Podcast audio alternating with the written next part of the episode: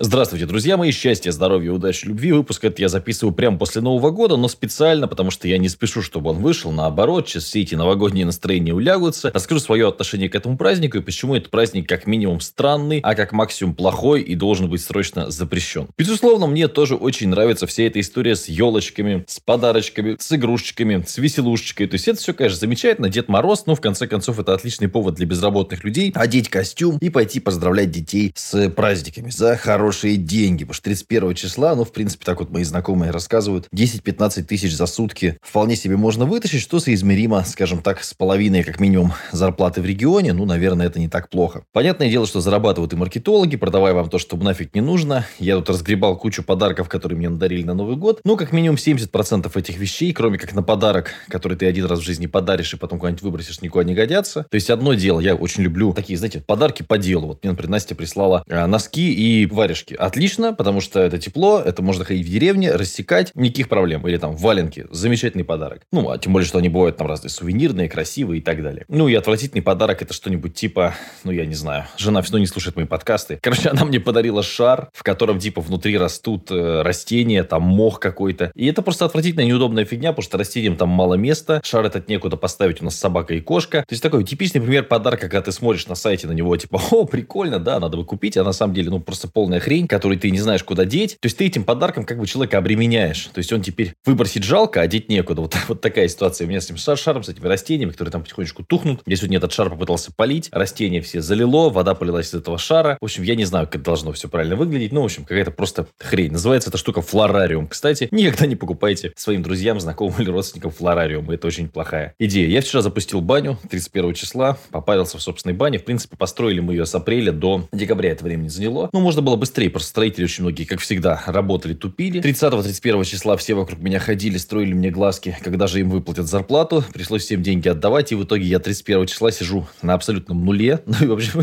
веселюсь. Окей, что касается самого праздника. Мне кажется, что, типа, если ты хочешь начать новую жизнь, вообще это клево. То есть его нужно было придумать такой день, когда ты, типа, можешь обнулиться, нажать рестарт, начать новую жизнь, что-то поменять, ла-ла-ла-ла. Но есть один маленький момент. Наверное, новую жизнь нужно начинать не, ну, то есть сходить в баню, попить воды, например, ты чувствуешь себя так, ну, типа, как немножко обновленно, да, даже с точки зрения жидкости в твоем организме, да. А с точки зрения Нового года, ну, напиться ночью, нажраться. Я все время помню детское воспоминание, что ночью не выспался, жрешь что-то, сидишь за... То есть, и тебе... Фишка в том, что тебе не особо весело уже. То есть, э, сам момент праздника, он такой очень размытый. То есть, типа, в какой момент он должен наступать. То есть, а сделать какую-то движовую штуку, там, типа, куда-то поехать и так далее, можно и без Нового года. И для этого не нужно ждать полночи. Но у нас вот здесь соседи все в 12 там выперлись на улицу, давай пускать эти салюты, мешать мне спать, потому что я спал в Новый год, и прошлый Новый год я спал. В следующем Новом году, скорее всего, я тоже буду спать, потому что самое лучшее, что можешь делать ночью, это спать. Ну и, собственно, по, по, вот утром они, я смотрю, тоже время к обеду, я уже работаю несколько часов подряд, а они вот только-только начали высыпать из своих домов, что друг друга поздравлять и так далее. Я как Гринч сейчас, да, рассказываю, такая типа, ха-ха-ха, какие дурачки. Нет, на самом деле, а, меня просто смущает история, что мы празднуем этот праздник ночью в 12. Мы вот вчера отметили по Красноярску, в 8 часов отметили,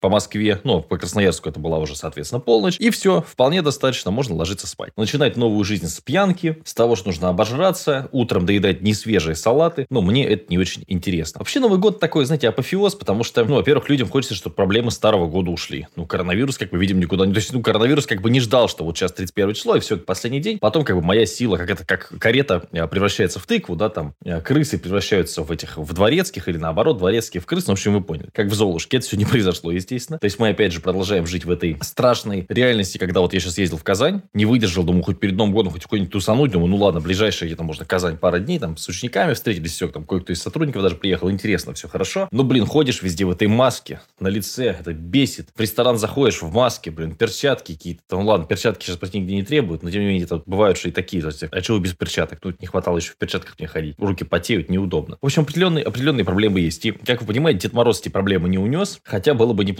потому что не поехать, никуда не, не это, и везде чувствуешь себя немножко на стреме. То есть, вроде бы тебя напрямую не прессуют, как это было в начале этой коронавирусной всей пандемии, но все равно такое, знаете, легкий стрём присутствует. Поэтому я, ну, как бы, я не чувствую, что что-то изменилось. Для меня также каждый новый месяц, каждое первое число нового месяца – это Новый год. Нужно понимать, что мы будем делать, как мы будем делать, чтобы в конце месяца получить некий результат на табло. И, собственно, у меня жизнь построена по месяцам, и в этом плане, наверное, вам могла бы быть полезна книжка «12 недель в году». Вот реально книжка, где расписано, вот у вас есть план, отлично, поставьте его на год, и теперь сократите его до 12 недель. Что можно успеть сделать за 12 недель? Честно говоря, за 12 недель можно успеть сделать все, что угодно. Все, что угодно. 12 недель – это практически 3, 3 полных месяца. За 3 месяца можно написать 2 книги и издать, если вам у вас цель записать книгу. Можно записать музыкальный альбом, можно, э, значит, записать кучу видосов для YouTube отличных. Можно отлично попутешествовать. За 3 месяца можно посетить, ну, не особо напрягаясь, 3, 4, 5 стран запросто. То есть, по большому счету, вы свою жизнь можете ускорить. И я хочу вам пожелать богатства в 2021 году, неважно, когда вы это слушаете, потому что, имея деньги, вы будете ускорять процессы своей жизни. То есть, у вас быстрее будет, ваша жизнь будет просто быстрее и ярче. И вам не нужно будет ждать там каких-то салатов, Нового года и так далее. То есть, я в любой, в любой день могу пойти купить себе икры и шампанского. Не люблю ни то, ни другое, но тем не менее. Вариант такой при не нужно для этого ждать, копить, экономить и так далее. Чего я вам желаю. То есть, я желаю вам, чтобы вы были богатыми людьми. Людьми, которые о деньгах просто не думают, потому что зарабатывают их столько, что не парятся. Я в этом году планирую плотно инвестировать. Я хотел бы дойти до, ну, хотя бы 6-7 миллионов постоянно инвестированных денег на моих счетах, потому что в, в прошлом году меня просто, ну, дико тормозила стройка. В позапрошлом году меня тормозили поездки, плюс то, что я еще побаивался инвестировать. Сейчас я в диком восторге и понимаю, что это хорошая история. Кстати, к родственникам тут заезжал. Вот они 200 тысяч положили за год, 270,